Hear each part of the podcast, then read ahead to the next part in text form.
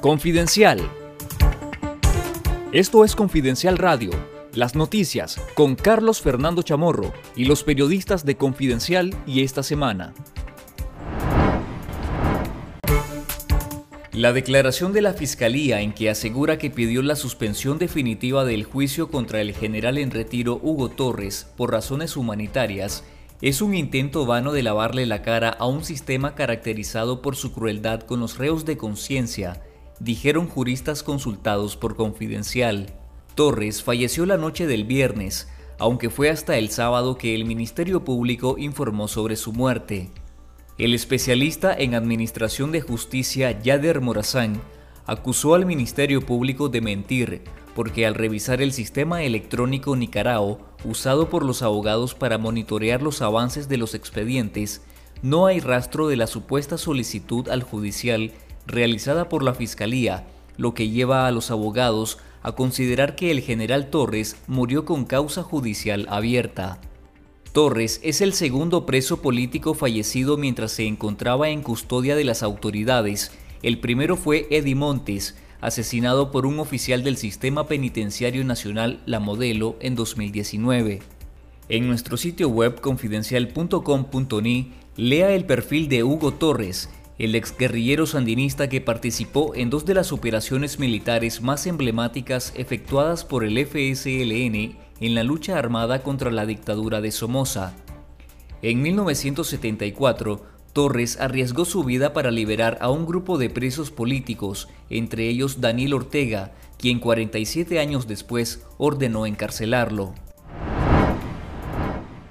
La comunidad internacional y organizaciones nacionales condenaron la muerte del preso político Hugo Torres, a la vez que solicitaron una investigación sobre su fallecimiento mientras era preso político del régimen Ortega Murillo. La Secretaría de la Organización de Estados Americanos, la Oficina del Alto Comisionado para los Derechos Humanos de la ONU, la Comisión Interamericana de Derechos Humanos y la Unión Europea condenaron el fallecimiento de Torres mientras era un reo de conciencia. El vocero de Asuntos Externos de la Unión Europea, Peter Stano, demandó una investigación rápida e independiente sobre la muerte del general en retiro. Diversas organizaciones nacionales y de la diáspora nicaragüense suscribieron un comunicado en el que responsabilizaron a la dictadura Ortega Murillo por el deterioro acelerado de la salud de Torres.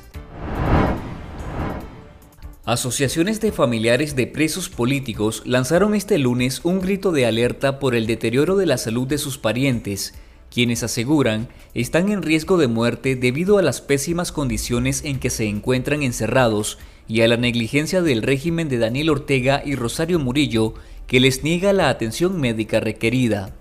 Tras el fallecimiento del general en retiro y preso político Hugo Torres, quien se encontraba en custodia del Estado de Nicaragua, los parientes de los reos de conciencia expresaron la inmensa angustia y preocupación que les causa saber que sus parientes están sufriendo por falta de atención médica oportuna y pertinente, y denunciaron que en la cárcel a modelo hay varios reos de conciencia con síntomas asociados a la COVID-19.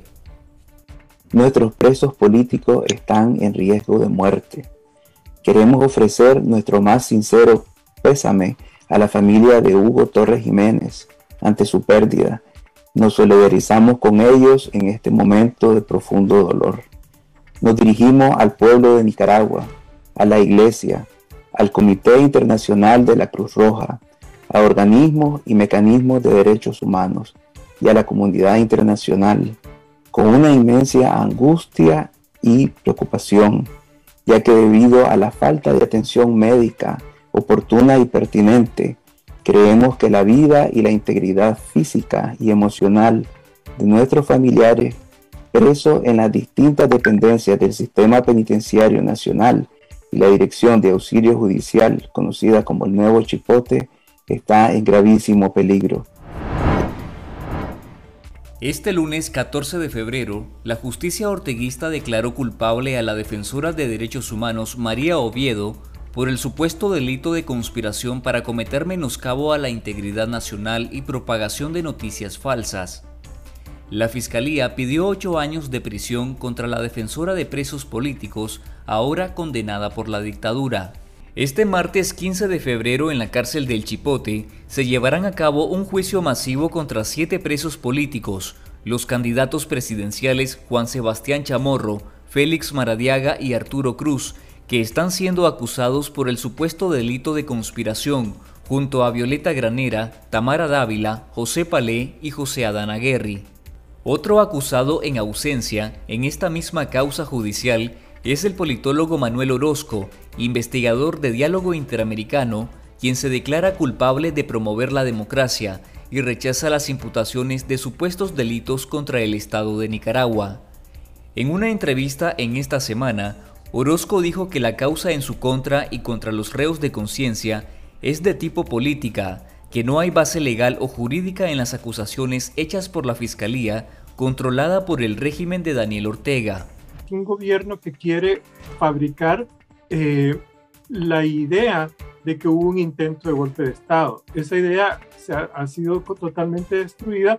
Sin embargo, van a haber testigos básicamente que son los policías que leyeron los textos cuando confiscaron los teléfonos y van a decir que de acuerdo a lo que ellos están interpretando, aquí puede que hay causa penal, pero la realidad es que la ley eh, por la que se está acusando a todos esos colegas no tiene tipificación de delito. En nuestro canal de YouTube Confidencial Nica y en nuestro sitio web confidencial.com.ni encontrará la entrevista completa con Manuel Orozco.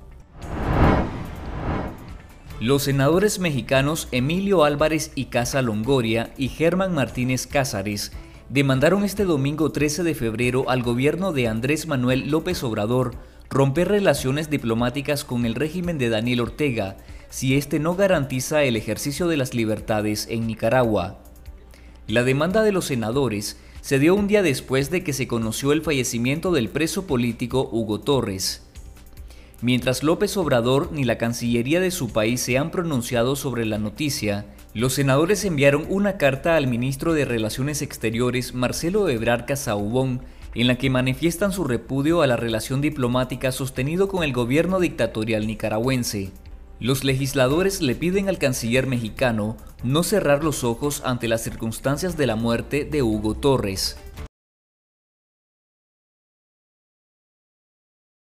Esto fue Confidencial Radio. Escuche nuestros podcasts en Spotify y visítenos en confidencial.com.ni con el mejor periodismo investigativo.